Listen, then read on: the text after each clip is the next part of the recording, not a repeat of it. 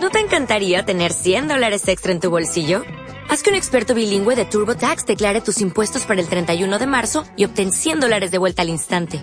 Porque no importa cuáles hayan sido tus logros del año pasado, TurboTax hace que cuenten. Obtén 100 dólares de vuelta y tus impuestos con 100% de precisión. Solo con Intuit TurboTax. Debes declarar para el 31 de marzo. Crédito solo aplicable al costo de la presentación federal con TurboTax Full Service. Oferta sujeta a cambios o cancelación en cualquier momento.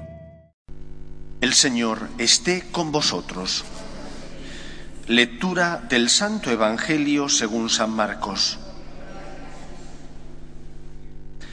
En aquel tiempo, Jesús y sus discípulos, terminada la travesía, tocaron tierra en Genesaret y atracaron. Apenas desembarcados, algunos lo reconocieron y se pusieron a recorrer toda la comarca. Cuando se enteraba la gente dónde estaba Jesús, le llevaban los enfermos en camillas. En la aldea o pueblo o caserío donde llegaba, colocaban a los enfermos en la plaza y le rogaban que les dejase tocar al menos el borde de su manto, y los que lo tocaban se ponían sanos. Palabra del Señor. Hemos escuchado en la primera lectura el relato de la creación. El libro del Génesis no pretende ser un libro de ciencia, no pretende explicar pormenorizadamente, de forma científica, la creación del mundo. Pretende transmitir una idea religiosa, Dios crea de la nada. El mundo es creación de Dios que crea porque Dios es amor y quiere poner en ese mundo al hombre creado a su imagen y semejanza para que domine las aves del cielo, los peces del mar, los animales de la tierra. El hombre será creado a imagen y semejanza de Dios. Y la paradoja de nuestro mundo es que el ser humano quiere vivir no ya de espaldas a Dios, que eso a veces a lo largo de la historia de la humanidad ha ocurrido, sino que quiere vivir desconectado de Dios, como si pudiera ser verdaderamente hombre, verdaderamente feliz, sin estar en relación con aquel que le creó. Algo imposible, puesto que el Creador no sólo es el que ha llamado a la existencia el mundo que no existía, lo ha hecho existir, sino que además lo sostiene. Y lo sostiene y ha puesto en esa creación que Él ha hecho una serie de normas para que pueda ser verdaderamente un mundo que viva en equilibrio. Sin esas normas, sin el cumplimiento de ellas, que llamamos ley natural, y que todas las criaturas tenemos impresas en nosotros, las leyes físicas, las leyes biológicas, son parte de esa ley natural, pero solo parte. Hay otra que es la ley moral, que los seres humanos tenemos también impresa en el corazón. Sin el cumplimiento de esas leyes físicas, biológicas, morales, el universo no puede estar en equilibrio ni en paz. El hombre se rebeló, nuestros primeros padres, quisieron ser como dioses y se rebelaron contra Dios.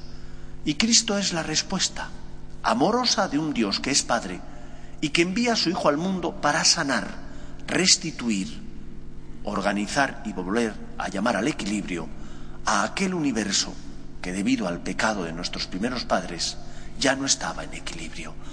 Cristo es el Salvador, el que ha venido a consolar al pueblo de Israel al nuevo pueblo que somos todos los hombres.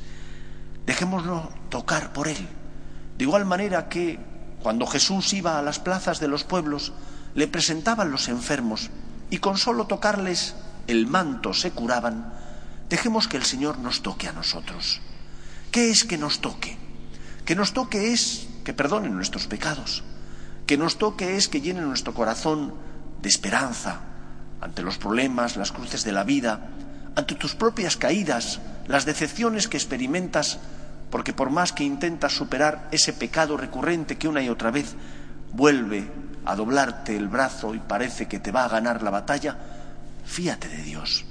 Permite que Él te consuele, que Él restituya en ti ese equilibrio que el pecado ha roto en tu vida. Cristo ha venido no a condenar, sino a salvar.